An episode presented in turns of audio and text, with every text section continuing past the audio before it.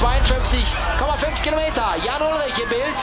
Tja, jetzt müsste man mal seinen Gesichtsausdruck sehen, ob er wirklich hier 90, 95 oder sogar 100 Prozent fährt. Aber ich glaube, ja, ich glaube, jetzt ist er doch im roten Drehbereich drin. Jetzt fährt er, was er kann. Man sieht auch das erste Mal, dass man im Gesicht, dass er einen Ausdruck äh, bringt. Dass man sieht, wie er die, seine Backen schon aufbläst. Äh, das ist schon jetzt ganz, ganz große Klasse, was er hier macht. 39 Zähne vorne aufgelegt, hinten, was wir da zurzeit fahren. Ja, ich nehme an, dass er 21 hier fährt. Bis 23 geht der Zahnkranz hoch. Genau die gleiche Übersetzung wie bereits gestern auf der ersten. Diese Solofahrt von Jan Ulrich jetzt zu verfolgen. Das Bild, das auch bei Ihnen zu Hause auf dem Bildschirm gezeigt wird. Von den Kollegen des französischen Fernsehens. Und ich glaube, dass diese Etappe auch in die Geschichte eingehen wird. Was wir hören, die Geburtsstunde eines deutschen Sporthelden. Hier ist das erste deutsche Fernsehen mit der Tagesschau. Guten Abend, meine Damen und Herren. Es ist ein Triumph sowohl für Jan Ulrich als auch für seine Mannschaft. Der 23-Jährige hat das wichtigste und schwerste Radrennen der Welt mit mehr als neun Minuten Vorsprung gewonnen. Jetzt habe ich es geschafft, jetzt glaube ich endlich. Und äh, ich muss immer ein bisschen Zeit reinlassen, dass ich überhaupt richtig kapiere. Und was wir gleich hören, derselbe Mann 19 Jahre später, vor den Trümmern seiner Existenz.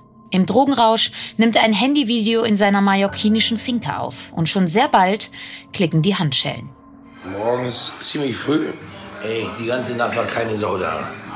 Wo sind meine Freunde? Wo sind denn meine Freunde? Ha? Das ist Fakt. Ich bin nachts immer alleine, weil ich nicht schlafen muss. So, ich habe jetzt zwei Köche, damit ich selber koche. die kleinen Waschlappen da unten, ne? diese Ameisen. Lass mich einfach in Ruhe geht in euer Leben. Lass mich mal in Ruhe. Ich war schon. Bin ich tot? Nee, bin nicht tot.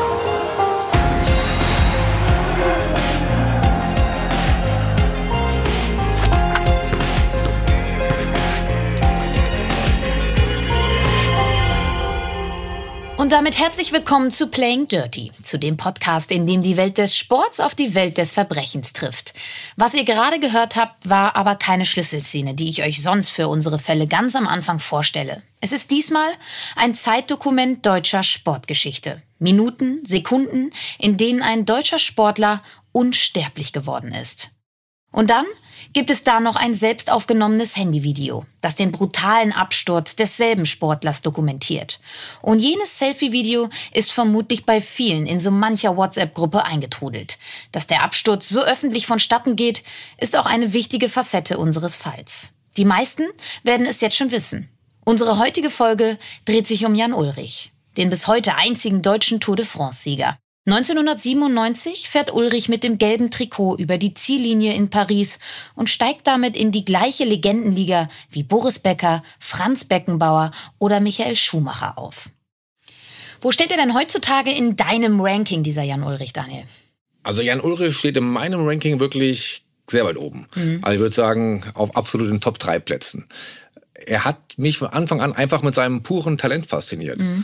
Rein vom Alter her war ich ja bei seiner Geburt, bei den Großtaten seines sportlichen Schaffens ja auch dabei. Da war ich 16, 17, so um den Dreh ungefähr rum. Mhm. Und das habe ich bei Boris Becker ja nicht geschafft. Da bin ich ein bisschen zu jung, bei Franz Beckenbauer ein bisschen zu alt. Und naja, Michael Schumacher ist jetzt nicht so ganz mein Sport gewesen. Aber Jan Ulrich, da weiß ich noch wirklich ganz genau, da war ich Feuer und Flamme.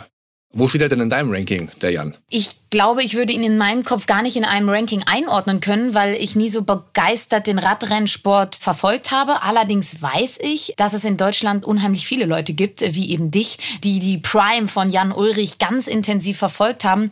So zum Beispiel auch meine Großeltern, die mich im Alter von neun Jahren zu dem Radrennen rund um Köln mitgenommen haben, weil sie eben große Radrennsportfans waren. Das war im Jahr 2003 und da ist Jan Ulrich das erste Mal nach seiner Dopingsperre in Deutschland beim Rennen rund um Köln an den Start gegangen und hat wirklich mit einer unheimlich imposanten Vorstellung auch gewonnen, hatte einen großen, großen Vorsprung. Näher als hinter dem Absperrgitter bin ich ihm dann aber wirklich nicht mehr gekommen. Und das war so ein bisschen meine erste Assoziation zu Jan Ulrich. Hast du da mehr Nähe und Geschichten in deiner journalistischen Laufbahn mit ihm aufbauen können? Ja, bei seinen sportlichen Großtaten war ich noch ein bisschen zu jung, um sie journalistisch zu begleiten. Aber ich habe, glaube ich, von keinem Sportler danach mehr Anekdoten gehört. Von mhm. Kollegen, von Leuten, die die Tour de France in irgendeiner Form begleitet haben. Also man hat immer einen Eindruck bekommen, Jan Ulrich, seine Prime, das war wirklich was Großes. Mhm. Und ja, ich glaube, jetzt schon sagen zu können, einige Anekdoten werden wir heute mit Sicherheit auch noch hören. Ja, darauf können wir uns jetzt schon mal freuen, denn wir haben den ein oder anderen Gesprächspartner natürlich gefunden, der über Jan Ulrich ein bisschen plaudern kann. In der Tat. Aber zunächst einmal müssen wir an den Ursprung heran, um einen Menschen, ein Leben in all seinen Höhen und Tiefen zu verstehen. Und damit würde ich sagen, rein in das Leben von Jan Ulrich. Jan Ulrich wird am 2. Dezember 1973 in Rostock geboren, wächst zunächst in Papendorf auf, eine Gemeinde etwa 10 Kilometer von Rostock entfernt. Er ist das zweite Kind des Betonarbeiters Werner Ulrich, der in den 60er Jahren ein erfolgreicher Eisschnellläufer war, und seiner Frau Marianne. Er wächst außerdem mit zwei Brüdern auf, mit Stefan, der drei Jahre älter ist, und dem vier Jahre jüngeren Thomas. Kurz vor der Geburt von Jan im Jahr 1973 wird sein Vater Werner Soldat bei der Nationalen Volksarmee der Deutschen Demokratischen Republik. Er wird bei den Landtruppen in Rostock stationiert. Mutter Marianne hat an der Universität Rostock Landwirtschaft studiert und mit Diplom abgeschlossen. Als ihre Kinder noch klein sind, arbeitet sie aber als Kellnerin in einem Rostocker Gasthof. Man hat nicht viel, das geht aber fast allen so. Das schweißt doch irgendwie zusammen und man arrangiert sich mit der kargen Realität. Dramatischer ist der Kern des Familienlebens. Vater Werner trinkt gerne und viel, ist gewalttätig, auch gegen seine Kinder. Bis heute ist bei Jan Ulrich eine Narbe am Kopf zu erkennen, die sein Vater ihm bei einem seiner Gewaltausbrüche zugefügt hat. Da ist Jan sechs Jahre alt. 1979 trennen sich die Eltern. Mutter Marianne zieht die Söhne von nun an allein groß. Anfangs ist der Kontakt zum Vater noch sporadisch vorhanden, doch schon bald bricht er vollends ab. Lass ich da mal kurz dazwischen kretschen, Lena. Das ist natürlich der Punkt, der natürlich sehr prägend für uns alle ist und auch für Jan Ulrich, wenn so ein dramatisches Ereignis in Kindesjahren mhm. passiert. Und ich glaube, das war bei Jan Ulrich hier auch genauso im Positiven wie im Negativen. Ich habe mal im Interview von ihm gelesen, in dem er gesagt hat, dass er auch Angst davor hatte, so zu werden wie sein Vater. Also ich glaube, wenn man sowas erlebt als Kind, die Gewalt und auch natürlich die Alkoholsucht, das schleppt man einfach mit sich rum. Das wird man nicht so einfach los. Und ich glaube, manche Verhaltensweisen von Herrn Ulrich im Leben danach haben hier ihren Ursprung. Und das ist ja auch kein Einzelfall. Ne? Mich erinnert das auch so ein bisschen an die Oscar Pistorius-Geschichte, der genau. auch ein sehr ambivalentes Verhältnis zu seinem Vater hatte. Und auch im Verlauf der anderen Folgen werden wir merken, dass oftmals in den Kinderjahren sehr, sehr prägende Einschnitte passiert sind, die dann eben auch irgendwie maßgeblich dafür sind, wie sich die Menschen entwickelt haben. Auch da vielleicht ein Vergleich zu Tonja Harding, die auch ein sehr, sehr schwieriges Verhältnis zu ihrer Mutter hatte. Also es sind nicht nur die Väter. Absolut. Deswegen gehen wir auch immer wieder mal zurück in diese Zeit. Fest steht, Jan findet trotz oder gerade wegen aller familiären Schwierigkeiten im Jahr 1983 zum Sport, zum Radsport. Sein älterer Bruder Stefan suchte einen Fahrer für ein Crossrennen. Sonst kann seine Mannschaft, trainiert von Peter Sager, nicht an den Start gehen. Jan springt ein. In der Altersklasse bis neun Jahre. Bei dem Rennen gewinnt Newcomer Jan aber nicht den Wettbewerb der Neunjährigen. Er gewinnt sogar den Wettbewerb der Zehnjährigen, ohne vorher jemals ein Radrennen gefahren zu sein. Peter Sager merkt sofort, dass dieser Junge ganz besonders ist. Er besorgt sich direkt nach dem Rennen ein Rennrad, packt es in den Kofferraum seines Autos, fährt zu Jan Ulrich nach Hause und überreicht es Jan höchst persönlich und macht ihm klar, dass er ab sofort Radsportler beim SG Dynamo Rostock ist. Überzeugungsarbeit? Nicht nötig. Mutter Marianne und Jan sind Feuer und Flamme. Und egal, wo er in der Folge auch antritt, danach weiß jeder, wer Jan Ulrich ist. Er gewinnt auch die Rennen gegen bisher ungeschlagene Talente der Region, wie André Korf. Der junge, schlachsige, ja fast hagere Ulrich wird zwar kritisch beäugt, wer will schon von so einem Spargeltarzahn besiegt werden, aber das Talent von Ulrich ist einfach zu groß. Die Jungs um den kleinen Jan akzeptieren, dass dieser Stöpsel einfach besser ist als der Rest. Das Sportsystem der DDR wird auf ihn aufmerksam. Mit 13 Jahren kommt er auf die Kinder- und Jugendsportschule des SC Dynamo Berlin. Ebenso sein Rostocker Kollege André Korf. Dort lernt er auch Peter Becker kennen, der zweite Trainer, der großen Einfluss auf den jungen Radsportler haben wird. Auch sein älterer Bruder Stefan lebte zuvor im Internat des SC Dynamo Berlin, wenn auch als Leichtathlet. Als Jan nach Berlin kommt, ist Stefan aber schon wieder zu Hause in Rostock. Neben seiner Leidenschaft für den Radsport werden in Berlin auch physiologische Besonderheiten bei Jan Ulrich erkannt. Er hat einen Ruhepuls von 36 Schlägen, ein Lungenvolumen von annähernd 6 Litern. Ja, da mal direkt die ganz naive Frage an unseren Sportstudenten hier. Ist das gut, Daniel? 36 Schläge Ruhepuls klingt eher so nach fast halbtot. Endlich kann ich mal das Sportstudium nutzen. Meine Eltern werden begeistert sein. ja, ich bin's jetzt schon. Nein, das ist wirklich sehr außergewöhnlich. Also der durchschnittliche Ruhepuls bei Kindern und Jugendlichen liegt zwischen 80 und 100. Und der Ruhepuls bedeutet das Absinken der Pulsfrequenz nach Belastung. Mhm. Und damit kann ich den Grad der Erholungsfähigkeit messen was wiederum Rückschlüsse auf meinen Trainingszustand zulässt. Mhm. Also je niedriger die Pulsfrequenz, je niedriger der Ruhepuls, desto besser ist mein Trainingszustand. Und beim Lungenvolumen ist es so, je höher mein Lungenvolumen ist, desto mehr Sauerstoff kann mein Blut transportieren. Mhm. Beim durchschnittlichen Erwachsenen liegt das zwischen zwei und drei Litern. Und bei Jan Ulrich, haben wir eben gehört, war es schon sechs Litern als Jugendlicher. Also auch wirklich sehr außergewöhnlich. Und neben den wirklich außergewöhnlichen physiologischen Besonderheiten ist zunächst aber ein ganz anderer Faktor im Leben von Jan Ulrich entscheidend. Als er 16 ist, im Jahr 1989, fällt die Mauer. Er hat bis zu diesem Zeitpunkt die hervorragende Sportausbildung der DDR genossen und nun, kurz bevor er den Schritt zu den Erwachsenen macht, steht ihm auf einmal die Welt offen. Nach der Wende nimmt Trainer Peter Becker 1992 Ulrich wie auch André Korf mit nach Hamburg zur Radsportgemeinschaft Hamburg. Im Oktober 1992 steigt Ulrich mit der RG Hamburg in die Radsport-Bundesliga auf.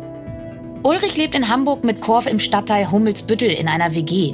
1992 gewinnt Ulrich bei den norddeutschen Straßenmeisterschaften der Amateure. Norddeutscher Straßenmeister, ja, schön und gut. Der wirklich sportliche Knall folgt aber erst ein Jahr später. Von Jan Ulrich, dem Weltmeister, meine Damen und Herren, eine Sensation. Eine Radsportsensation, wie sie es seit zig Jahren nicht mehr gegeben hat. Ein junger Deutscher wird Weltmeister 1993. Jan Ulrich holt bei den Weltmeisterschaften der Amateure in Oslo den Titel mit 19 Jahren bei seinem allerersten internationalen Rennen. Er katapultiert sich von 0 auf 100 auf den Radar der internationalen Radsportszene. Ein Tag danach wird ein gewisser Lance Armstrong Weltmeister der Profis. Ein Jahr bleibt der neue Straßenweltmeister zwar auf Anraten seiner Trainer noch Amateur, wechselt 1994 dann allerdings zum Team Telekom. Zu diesem Zeitpunkt das Aushängeschild im deutschen Radsport. 1991 gegründet, kann das Team zu diesem Zeitpunkt einige Erfolge vorweisen. Mit Tagessiegen beim Giro d'Italia und der Tour de France. Aber es fehlt einer, der um die richtig großen Titel fährt. Um den Sieg im Gesamtklassement. Vor allem bei der Tour. Jan Ulrich trauen die Trainer diesen Schritt zu. Aber noch nicht sofort. Zunächst verpflichtet man den dänischen Spitzenfahrer Bjarne Ries. Auch privat findet der Jungprofi eine neue Heimat. Er zieht nach Merdingen im Schwarzwald. Dort findet er auch seine erste Freundin Gabi. Hier kann er sich in Ruhe auf seinen Sport konzentrieren, hat weniger Ablenkungen als in Hamburg. Denn Teamkollegen bemerken sehr wohl, dass Ulrich nicht nur am Radsport interessiert ist. Sein Trainingsfleiß ist nicht immer optimal, genau wie seine Ernährung. Er isst gerne Fastfood und trinkt auch gerne mal ein Gläschen Wein. Oder zwei. Für Radsportler mit ihrem extremen Energiebedarf eigentlich ein absolutes Tabu.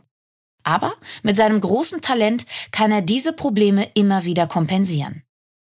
Doch was ist es genau, das Talent bei Jan Ulrich?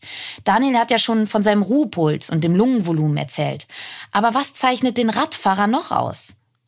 Um diese Frage beantworten zu können, hat Daniel mit jemandem gesprochen, der den Radprofi Jan Ulrich lange begleitet hat und der die Stimme des Radsports bei der ARD ist. Florian Nass. Also sicherlich ist es das Ausdauertalent. Das ist klar, das lässt sich messen. Aber ich glaube, ganz wichtig bei einer solchen Definition ist auch Leidenschaft, Leidensfähigkeit.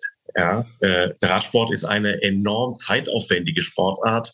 Sich da zu quälen, im Winter mit Grundlagentraining zu arbeiten, das sind besondere Voraussetzungen, die man mitbringen muss. Das ist das eine. Das andere ist natürlich auch das Handling, also sich auf einem Rad zu bewegen. Wir sprechen ja ganz gerne davon, dass Leute besonders ästhetisch fahren. Das war übrigens eine große, der, große Stärke von Jan Ulrich, sich besonders auf dem Rad zu bewegen. Und wenn das in Kombination dann zusammentrifft, dann hat man auch das Potenzial, entweder Etappensieger zu werden oder eine Tour de France. Also er hat schon eine äh, Leidensfähigkeit besessen. Er hat einfach sein Talent eigentlich verschleudert, ähm, weil er im Winter mutmaßlich zu wenig gemacht hat und sich auf sein Talent verlassen hat, dass es trotzdem reicht, was ja auch gestimmt hat. Und 1996 zeigt dieses Talent der ganzen Welt, was in ihm steckt. Nach den ersten Etappen ist klar, Jan Ulrich ist der stärkste Fahrer. Auch stärker als sein Teamkapitän Bjarne Ries. Doch das Team und damit auch Jan Ulrich fährt weiter für den Dänen, damit Ries den Toursieg einfahren kann. Ulrich fügt sich in diese Rolle. Das Team steht über dem Einzelnen. Aber er fügt sich nicht mit Groll. Er wird Zweiter hinter Bjarne Ries. Er weiß aber da schon ganz genau, dass seine Zeit noch kommen wird. Beim letzten Zeitfahren 1996 setzt er noch ein sportliches Statement. Er gewinnt das Zeitfahren mit 56 Sekunden Vorsprung auf Vorjahressieger Miguel Indurain, auch ein Zeitfahrspezialist. Zur Tour de France 1997 lässt das Team Telekom die Stallordnung offen. Man will vor Ort entscheiden, wer den stärkeren Eindruck macht. Doch alle Beteiligten sind sich einig, dass es diesmal Jan Ulrich sein wird. Sie behalten recht. Allerdings benötigt es etwas Anlauf für diese Erkenntnis.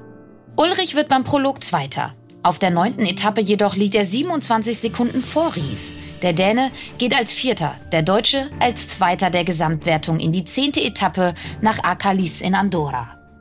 Die Etappe sorgt für die endgültige Wachablösung. Ulrich bleibt zunächst an der Seite des Titelverteidigers aus Dänemark. Am Schlussanstieg kommt es zum Rollentausch. Selbst Laien erkennen, dass Ulrich der Stärkere ist. Auch der ehrgeizige Ries muss das eingestehen und gibt Ulrich zu verstehen, fahr so schnell du kannst, nimm auf mich keine Rücksicht. Oh, oh, oh, das wird jetzt nochmal heiß auf den letzten Kilometern. Jetzt räumt Ulrich richtig auf hier. Fährt jetzt vorne raus. Gerade eben hat er auch Cedric Vasseur passiert und natürlich auch Nicht Marco umgucken, nicht umgucken, Jan. Nach vorne, nach vorne, nach vorne. Unterlenker fahren. Jan Ulrich, die Startnummer 8, Team Deutsches Telekom, fährt jetzt hinauf. Und ich glaube, den Fehler, den wir gestern gemacht haben, den können wir revidieren. Jan Ulrich wird diese 13 Minuten, 13 Sekunden gegenüber Cedric Vasseur gut fahren können.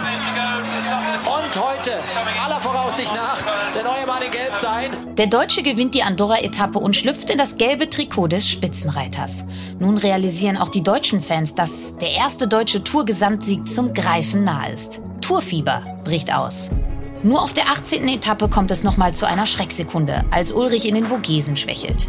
Da bemerkt man, welchen Support Ulrich in seinem Team tatsächlich hat, das ihm zur Seite springt. Allen voran Edelhelfer Udo Bölz. Er feuert ihn mit dem Spruch an, Quäl dich, du Sau! und bringt den neuen Telekom-Kapitän über den Berg. Ulrich triumphiert dann auch noch ungefährdet beim Einzelzeitfahren, bei dem er den drei Minuten vor ihm ins Rennen gegangenen Gesamtzweiten Richard Virenque überholt. Als erster Deutscher gewinnt er mit 23 Jahren das wichtigste Radrennen der Welt. An insgesamt 18 Tagen trägt er das gelbe Trikot des Spitzenreiters. Bei der 84. Tour de France gibt es erstmals einen deutschen Sieger. Mit 23 Jahren fährt Jan Ulrich ins Geschichtsbuch des Sports. Jetzt habe ich es geschafft, jetzt glaube ich endlich. Und äh, ich muss immer ein bisschen Zeit reinlassen, dass ich überhaupt richtig kapiere. So berichtet die Tagesschau der ARD über den ersten deutschen Toursieger. Hier klingt das noch fast nüchtern. Dabei ist Deutschland längst euphorisch. Er ist unser neuer Boris. Nur, dass Jan Ulrich ganz Deutschland, also Ost und West, zu Füßen liegt. Ein im besten Sinn historischer Sieg, weil er der erste große deutsche Sportheld des wiedervereinigten Deutschlands ist. Ulrich wird mit Preisen überhäuft. Bambi, Sportler des Jahres, Deutschland ist fanat, ja schon eher verliebt in Jan Ulrich. We are the Champions erklingt auf dem Marktplatz in Bonn, als 100.000 Fans in der Stadt des Hauptsponsors Telekom das Team und vor allem den Toursieger 1997 empfangen. Die Zeit scheint stillzustehen, aber nur kurz, sehr kurz. Es ziehen dunkle Wolken über dem Radsport auf und damit auch über Jan Ulrich.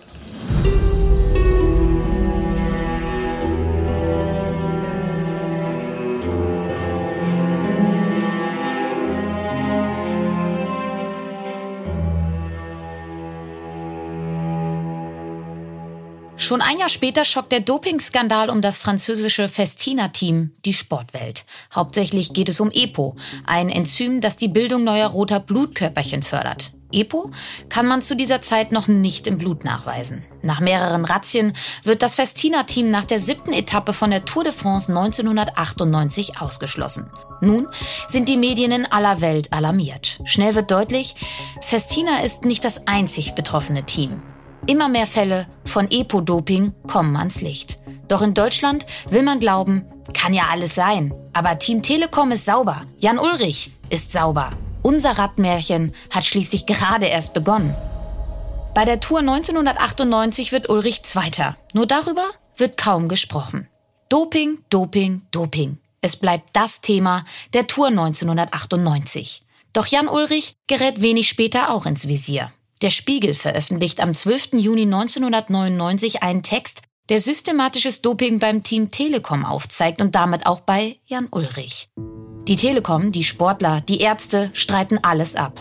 Die Telekom streicht Anzeigen bei dem Nachrichtenmagazin. Es folgen Prozesse gegen die Berichterstattung. Es gelingt Zweifel zu säen. Doch immer noch wollen viele lieber an den sauberen neuen deutschen Sporthelden glauben, der an der Tour 1999 verletzungsbedingt nicht teilnimmt. Ulrich selber kokettiert mit den Gerüchten um ihn. Wie hier, bei einem sehr skurrilen Auftritt in der Harald Schmidt Show. Mit einer gelb getönten Brille, einem schwarzen Ledermantel und einer Flasche Wein in der Hand sitzt er am Tisch des Entertainers. Hast du mal was mitgebracht? Aus Baden? Ich habe gedacht, das ist ein schöner Wein aus meiner Gegend Oh, und äh, den trinken wir dann nach der Sendung. Fantastisch. Ja, Also. das ist großartig. Danke dir. Ja. Das ist der Jan Ulrich Tourwein. Darfst du überhaupt Alkohol trinken? Das ist Alkohol, ist kein Wein. Richtig. Das ist ja ein Nahrungsmittel. Jan Ulrich gewinnt weiter große Titel. Die Spanien-Rundfahrt, Weltmeister im Zeitfahren, sogar olympisches Gold 2000 in Sydney. Doch bei der Tour de France taucht im Jahr 1999 jemand auf, dessen WM-Titel er 1993 in Oslo live miterlebt hat. Lance Armstrong. Der Texaner kehrt nach einer Hodenkrebserkrankung zurück in den Profisport und fährt alles in Grund und Boden. Auch Jan Ulrich. Besonders bei der Tour de France. Mehr als Platz zwei ist nicht mehr drin. Die Bilder gleichen sich Jahr für Jahr. Die Kontrahenten belauern sich. Irgendwann greift Armstrong im Staccato-Tritt am Berg an und lässt Ulrich stehen wie ein Amateur. Der tritt weiter seine Frequenz, während Armstrong Sekunde um Sekunde, Minute um Minute rausfährt. Das frustriert Ulrich. Er hat das Gefühl, egal was er macht, egal wie hart er trainiert, Armstrong kann er nicht schlagen. Den Frust versucht er zu betäuben. Im Frühjahr 2002 verursacht Ulrich in Freiburg einen Autounfall und begeht Fahrerflucht. Er wird gefasst und bei ihm ein Alkoholwert von 1,5 Promille festgestellt. Gegen Ulrich leitet die Staatsanwaltschaft Freiburg ein Verfahren wegen Trunkenheit am Steuer, Fahrerflucht und Sachbeschädigung ein.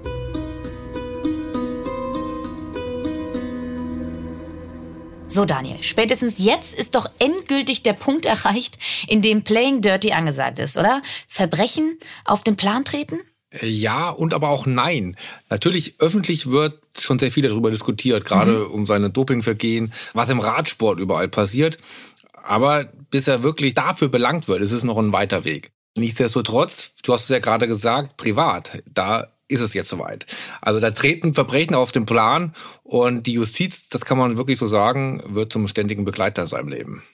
Ja, nur wenige Wochen später wird er während eines Aufenthalts in einer Reha-Klinik positiv auf Amphetamine getestet. Ulrich erklärt, von unbekannten Pillen in der Münchner Disco Pascha angenommen zu haben. Er wird von der Weltdopingagentur für sechs Monate gesperrt.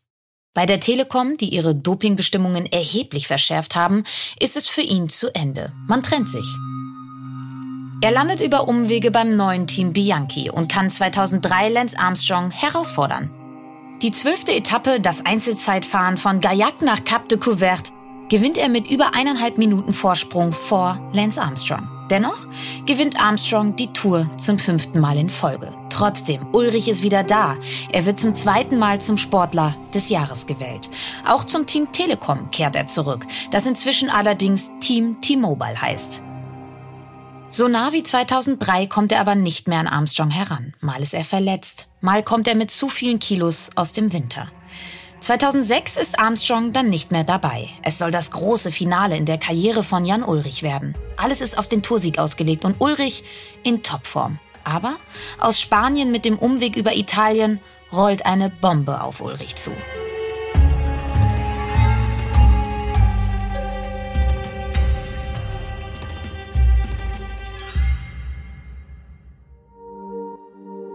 Die Tour 2006 steht in den Startlöchern. Ulrich fährt den Giro d'Italia, um die notwendige Wettkampfhärte zu bekommen.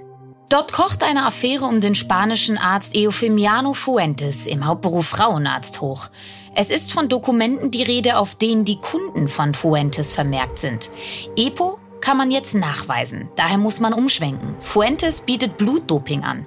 Er nimmt seinen Kunden gut ein Liter Blut ab, arbeitet es mit roten, sauerstoffreichen Blutkörperchen auf und injiziert es kurz vor einem Wettkampf oder Training zurück in den Körper. Die Folge? Bis zu 15 Prozent höhere Leistungsfähigkeit. Beim Giro ist Ulrich super drauf, gewinnt das Einzelzeitfahren. Sein sportlicher Leiter Rudi Pevenage greift euphorisiert zum Telefon, ruft Fuentes an und berichtet von der Top-Leistung Ulrichs. Die Ermittlungsbehörden hören mit und wissen nun, Ulrich steht im Kontakt zu Fuentes. Es sickert durch, dass die Behörden genug Beweise haben, um zuzuschlagen. Womöglich sogar während der Tour. Jan Ulrich abgeführt in Handschellen vor, nach oder gar während einer Touretappe. Diese Bilder will man unbedingt verhindern. Nach Akteneinsicht schließt das Team T-Mobile Jan Ulrich am 30. Juni 2006 von der Tour aus. Der ist geschockt. Ich werde jetzt ein paar Tage Ruhe für mich brauchen, weil, wie gesagt, das ist das Schlimmste, was mir in meiner Karriere bis jetzt passiert ist. Ich bin absolut unter Schock und äh, werde ein paar Tage für mich brauchen und werde dann mit meinem Anwalt versuchen, meine Unschuld zu beweisen. Ende August folgt die Kündigung von T-Mobile. Dieses Mal gibt es kein Comeback mehr und auch keine Unschuld.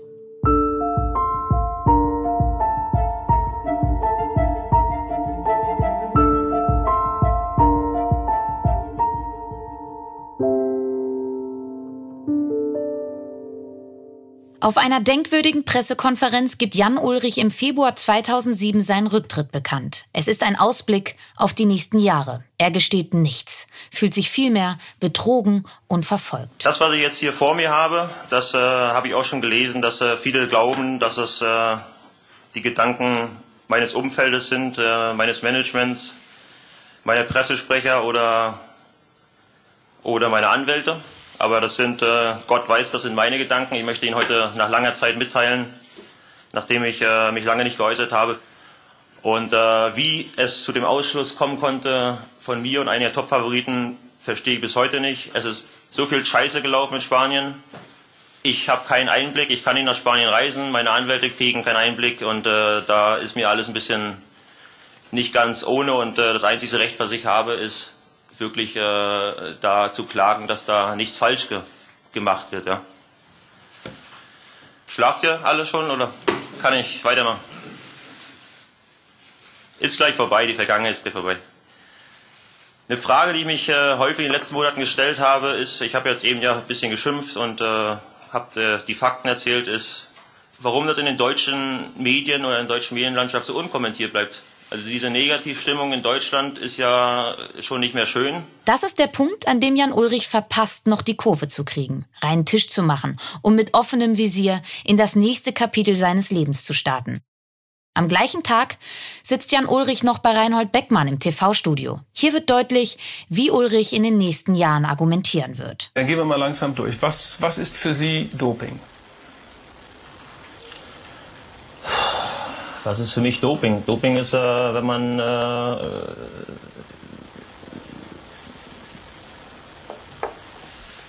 ja, wenn man, wenn man sich einen Vorteil verschaffen will mit, äh, mit Arzneimitteln, mit äh, was weiß ich auch immer, äh, gegenüber seinen Gegnern. Mhm. Sehen Sie, Unfairen. Mhm. Und sehen Sie Doping als Vergehen an? Ja, natürlich. Die Sequenz ist übrigens nicht bearbeitet. Ulrich hat wirklich so lange überlegt. Sein Weg aus dem moralischen Doping-Dilemma. Ich habe nicht gedopt, um mir einen Vorteil zu verschaffen, sondern im Gegenteil. Ich habe gedopt, um Chancengleichheit herzustellen. Schließlich haben alle gedopt. AD-Radsport-Kommentator Florian Nass. Ich glaube, dass Herrn Ulrich, wenn wir bei ihm erstmal bleiben, schlecht beraten war. Er wäre längst wieder kompatibel für verschiedene Dinge, äh, wenn er gesagt hätte, so und so war's. Was ich immer, was ich nie verstanden habe, ist genau die Argumentation, die Jan Ulrich gerne verwendet hat. Ich habe ja niemanden betrogen. Weil alle anderen das auch gemacht haben. Ja, alle anderen haben auch betrogen. Ja, sie haben einfach die Regeln des Sports gebrochen. Ich finde auch moralisch. war das äh, eine große Niederlage für diesen Sport. Das wirkt ja bis heute nach. Ja? Ob es Sponsoren sind, die sich nicht mehr beteiligen, ob es Menschen sind, die nicht mehr so viel Radsport schauen, äh, dieses Interesse daran verloren haben. Damit hätte man gerne anfangen dürfen. Und es gibt Radsportler, sein Teamkollege Rolf Aldag hat in einer Pressekonferenz schlicht und ergreifend alles eingeräumt. So. Der hat gesagt, jetzt könnt ihr mich mit Dreck bewerfen, wahrscheinlich nicht wortwörtlich, aber er hat gesagt, und dann habe ich angefangen zu dopen, ähm, mir ging es so und so, so. Und damit ist der Fall zwar nicht erledigt, aber damit hat er den Weg geschafft in seine zweite Karriere als sportlicher Leiter, ist anerkannt auf diesem Gebiet, hat einfach klar Schiff gemacht. Ja.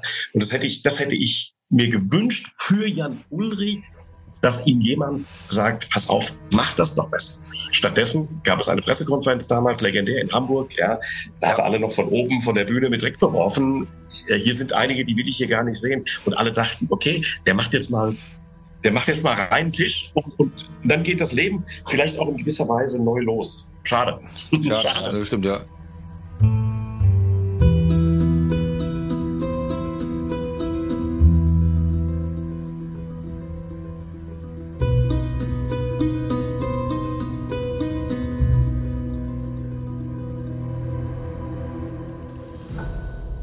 Im April 2007 kommen weitere ernüchternde Nachrichten ans Licht.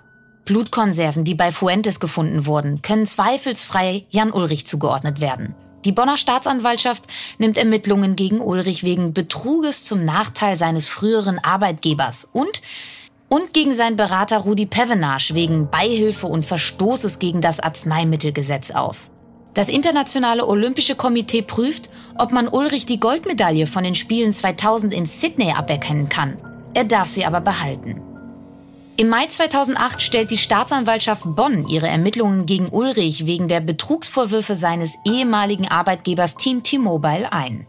Ulrich muss jedoch eine sechsstellige Summe an gemeinnützige Institutionen und die Staatskasse zahlen, um einer Klageerhebung zu entgehen. Juristisch gilt Ulrich als unschuldig im Sinne des Betrugsvorwurfs. Die sportgerichtlichen Verfahren ziehen sich parallel wie Kaugummi. Der Internationale Sportgerichtshof verurteilt Ulrich Anfang 2000 und erkennt seine Schuld an. Infolgedessen werden alle Erfolge Ulrich seit dem 1. Mai 2005 annulliert. Darunter sein dritter Platz bei der Tour de France 2005 und sein Sieg bei der Tour de Suisse 2006. Nach dem Urteil gibt Ulrich erstmals öffentlich zu, Kontakt zu Fuentes gehabt zu haben. Seine Erklärung bleibt allerdings stets die gleiche. Ich habe gedopt, aber niemanden betrogen.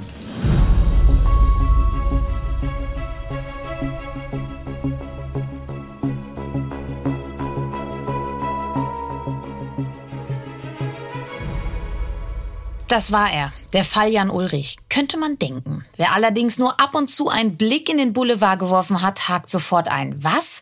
Der war doch in den letzten Jahren ständig in den Schlagzeilen. Nicht zuletzt mit dem Video, aus dem wir ganz am Anfang Auszüge gehört haben. Was dann im Sommer 2018 auf Mallorca passiert, ist natürlich der feuchte Traum eines Boulevardreporters. Und da frage ich doch mal jemanden, der selber jahrelang in diesem Genre gearbeitet hat. Daniel, da hattet ihr gefundenes Fressen, oder? Das ist ja nicht mehr mein Metier, muss ich natürlich hier zur Ehrenrettung erstmal sagen, aber war es natürlich lange, keine Frage. Und ja, das ist natürlich wirklich gefundenes Fressen für den Boulevard gewesen. Man muss sich da nur die Zutaten einfach mhm. anschauen. Du hast da eine deutsche Sportlegende, einen Promi-Schauspieler, das 17. Bundesland Mallorca, es ist Sommer, Einbruch, Drogen. Man kann sie sich gar nicht ausdenken. Ja, da glaube ich, sind einige Boulevardträume in Erfüllung gegangen. Ich will da mal ein bisschen Ordnung reinbringen.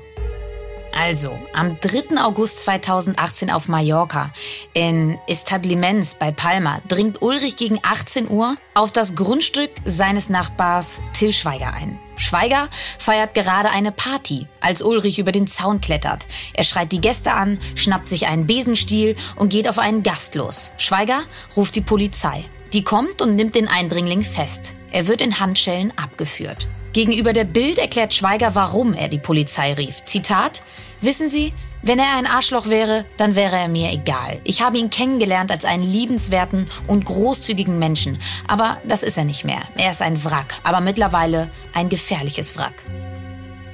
Vom Polizeihauptquartier in Palma wird Jan Ulrich ins Untersuchungsgericht 2 gebracht. Mit nacktem Oberkörper und einem Laken auf dem Kopf steigt Ulrich aus dem Gefangenentransporter, verschwindet sofort im Gericht. Ein Richter verkündet, Ulrich muss ab sofort mindestens 50 Meter Abstand zu Till Schweiger halten. Am Sonntag ist Ulrich zurück auf seiner Finca. Zu dieser Zeit soll auch das Handyvideo vom Anfang entstanden sein. Am Donnerstag fliegt Ulrich nach Deutschland, um sich in eine Therapie zu begeben. Ulrich und seine Begleiter wohnen im Frankfurter Fünf-Sterne-Hotel Villa Kennedy. Vor Beginn des Entzugs soll nochmal richtig gefeiert werden. Es werden zwei Escort-Damen bestellt. Eine verlässt in den frühen Morgenstunden schreiend das Zimmer. Ulrich soll sie gewürgt haben. Anschließend wird Ulrich von der Polizei festgenommen. Nach der Festnahme am Freitagmorgen sollte Jan Ulrich das Polizeipräsidium am Abend wieder verlassen. Er wehrt sich aber gegen jede Maßnahme der Polizei und das heftig. Er wird in die Psychiatrie zwangseingewiesen. Am Samstag gegen 12.40 Uhr verlässt er die Psychiatrie, lässt sich in eine Entzugsklinik bringen und beginnt mit einer Therapie gegen Alkohol- und Drogensucht. Unglaublich, dass dieser Mann mal ein deutscher Sportheld war. Wobei war? Das ist die Frage. Mit der wollen wir uns zum Schluss beschäftigen. Darüber hat Daniel mit Thilo Pellert gesprochen. Der Bestseller-Autor kennt Jan Ulrich wie nur ganz wenige Journalisten, hat mit ihm viele Stunden verbracht. Pellert hat Ulrich auf ein umfassendes Dopinggeständnis vorbereitet. Davon hat er Daniel auch berichtet. Aber zunächst wollten wir wissen, wie steht er zur Person und zum Sportler Jan Ulrich? Jan Ulrich ist ein deutscher Sportheld. So. Mit all seinen Pro und Kontras, für und widers, positiv und negativen Seiten, würde ich sagen. Man sieht ja an Boris Becker zum Beispiel, dass man tief fallen kann. Und ich kann mich erinnern, dass Boris Becker Jan Ulrich ja auch aufgenommen hat oder noch empfangen hat, als man ihm äh, sozusagen nicht mal mehr die Hand geschüttelt hat, weil er das verfemte Dopingopfer äh, oder der, der Dopingtäter war. Nee, also äh, Jan Ulrich ist ein deutscher Sportheld, vielleicht heute ein deutscher Anti-Sportheld, aber äh, er ist so hoch gestiegen wie wenige und er ist so tief gefallen wie keiner. Theoretisch gesehen hätte es natürlich ganz viele Weggabelungen gegeben, hätte einen ganz anderen Weg nehmen können. Nur wer Jan Ulrich kennt, weiß ja, das ist im Grunde bis heute das große Kind geblieben. Ne? Der hat ja selber Kinder, der hat eine Familie gegründet und der hat selber Kinder bekommen und sowas. Nur er selber hat nie gelernt, Eigenverantwortlichkeit, also die Verantwortung für sein Leben und für sein Tun zu übernehmen. Ne? Deswegen fährt er betrunken äh, Auto. Er ist phänotypisch genau das Gegenteil von Lance Armstrong. Lance Armstrong war der Mafiosi, der alle Regeln selbst bestimmt hat. Und Jan Ulrich war derjenige, der sich jeder Regelung einfach hingegeben hat, ohne sie zu hinterfragen. Ne? Also der Laufbursche, würde man sagen, dem du jeden Befehl geben kannst und er macht ihn. Hochtalentiert, wahrscheinlich sogar talentierter als Armstrong je war, nur leider als Persönlichkeit viel zu klein. Und Thilo, Pöllert ist Jan Ulrich so nahe gekommen wie nur wenige Menschen. Erst recht wenige Journalisten. Das ist der große Unterschied etwa von Jan Ulrich zu Boris Becker oder eben auch Uli Hoeneß. Äh, die verkörpern das Leadership, die verkörpern das Ego-Prinzip, die verkörpern, die Welt muss sich um mich herumdrehen und nicht andersherum. Ich habe mal mit Jan Ulrich so ein Medientraining gemacht. Da ging es auch darum, wie gehe ich mit meiner Vergangenheit um? Will ich das sozusagen mal aufarbeiten? Will ich da auch mal in die Öffentlichkeit gehen? Und dann ich habe so bei mir zu Hause einen, einen Barhocker. Wir haben so Interviewtrainings simuliert. Und allein wie er da saß, er kommt aus der ehemaligen DDR. Wir wissen alle nicht, wie sehr er schon als, äh, als Kind und als Jugendlicher mit verbotenen Substanzen äh, geprägt worden ist, die er natürlich nicht hinterfragt hat. Er sitzt auf diesem Hocker bei mir zu Hause und soll über seine Vergangenheit reden und sage ich zu ihm, Mensch, Ule, sitz doch nicht schon da, als wärst du der geprügelte Hund. Jeder kann sehen, du bist schuldig, ne? sondern setz dich hin, du bist ein immer noch junger, mitteljunger, äh, erfolgreicher Sportler gewesen, der viele Fehler gemacht hat, auch viele entscheidende Fehler. Nur das hat alles einen, eine Geschichte, eine Historie. Setz dich mal aufrecht hin, das konnte der schon gar nicht. Der saß da mit einem schlechten Gewissen im Gesicht und mit, mit gekrümmten Rücken, dass jeder gesehen hat, der Mann ist schuldig, der muss den Mund gar nicht aufmachen, der ist schuldig, das hat jeder gesehen. Und das zu verändern, so eine mentale Veränderung, eine Persönlichkeit wieder hinzusetzen. Ne? Ja, Lance Armstrong hat seine Dopingbeichte bei Oprah Winfrey gemacht im Duktus einer, einer Hollywood-Erzählung. Da, da war kein einziges Mal schlechtes Gewissen zu sehen. Der hat dann schon gesagt, ja, sorry, Fehler gemacht und sowas, aber der saß da wie ein Sieger, obwohl er eine schlechte Geschichte zu verkaufen hat. Und im Legendenrennen mit anderen deutschen Sporthelden, die auch im Leben nach der Karriere gestrauchelt sind, sieht Komma Pöllert bei Jan Ulrich noch ein schwerwiegendes Defizit. Das Problem bei Jan Ulrich ist, dass ja seine Erfolge fußen auf einem, auf einem Unrechtssystem sozusagen. Er hat also im Sport Fehler gemacht, ne, die den Regularien des Sports zuwiderlaufen. Das heißt, wenn man nachgewiesen hätte, dass Boris Becker, weiß ich nicht, unter Drogen gestanden hat, als er seinen ersten Wimbledon-Sieg gewonnen hätte, wäre er nie so groß geworden. Ne? Was danach passiert ist, ist es sein zweites Leben. Oder äh, Michael Schumacher, ne? also war der schnellste Rennfahrer und er hat das ohne leistungssteigende Mittel errungen, soweit wir wissen.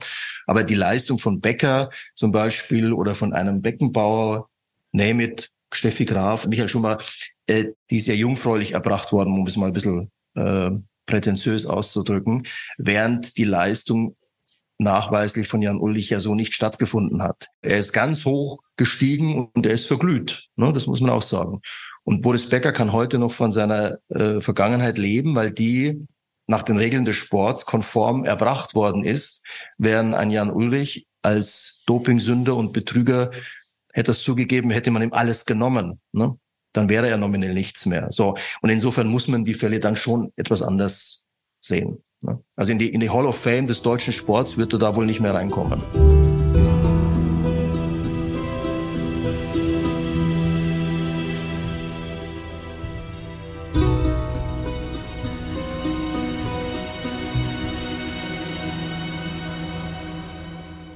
Man kann mit Sicherheit viel über Jan Ulrich sagen, aber nicht, dass er einen kalt lässt. Ich bin mir auch immer noch nicht sicher, wie ich überhaupt zu Jan Ulrich stehe. Was kannst du uns mit auf den Weg geben, Daniel? Was nimmst du von unserem heutigen Fall mit? Mir geht eigentlich über den ganzen Fall hinweg ein Begriff nicht aus dem Kopf und der lautet Timing. Mhm. Timing, das Fluch und Segen sein kann. Auf der einen Seite war es sicherlich ein Segen für Jan Ulrich, in der ehemaligen DDR mit dem Leistungssportsystem groß geworden zu sein und dann genau in dem Moment, in dem er als Jugendlicher in den Erwachsenenbereich wechselt, fällt die Mauer ihm steht alles offen, er kann dann sozusagen in die Welt hinaus und kann die Vorzüge des westlichen Sportsystems mhm. genießen. Das hat perfekt, glaube ich, für Jan Ulrich in seinem Karriereplan aufeinander gepasst. Und dann kommt natürlich der Fluch des Doping-Tsunamis.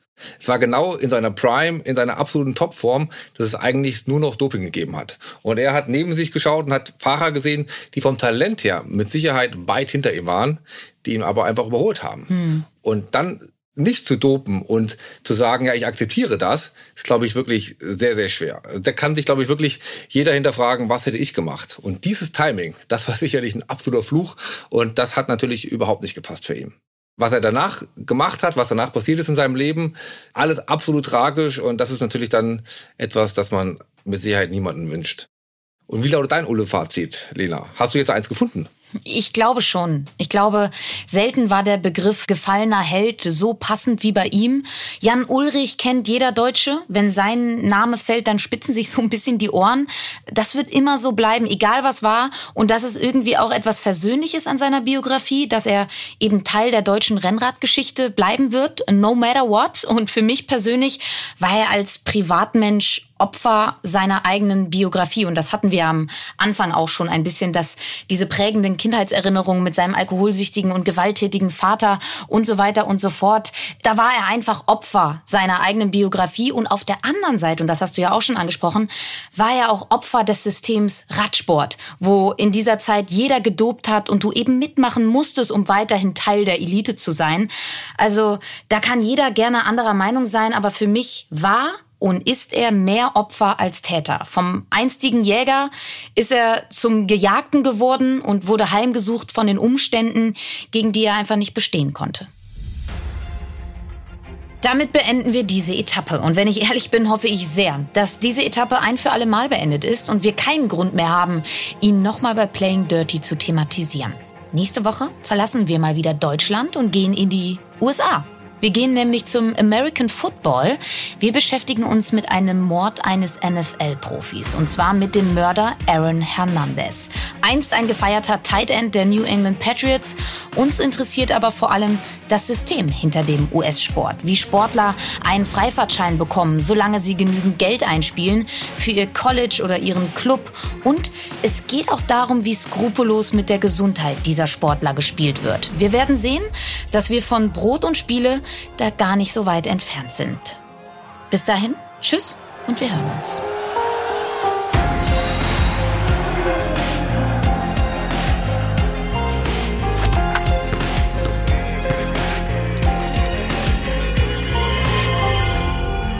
Das war Playing Dirty Sport und Verbrechen mit Lena Kassel und Daniel Mücksch.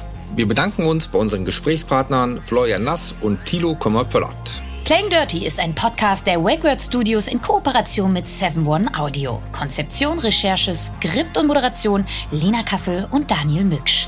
Redaktion WakeWord Mira Dönges, Stefan Rommel und Johanna Steiner. Produktion WakeWord Felix Stäblein. Projektleitung WakeWord Annabel Rühlemann. Executive Producer WakeWord Sven Rüdicke und Ruben Schulze-Fröhlich, Partnermanager 7-One Audio Felix Walter. Wir freuen uns, wenn ihr diesen Podcast abonniert, liked und bewertet.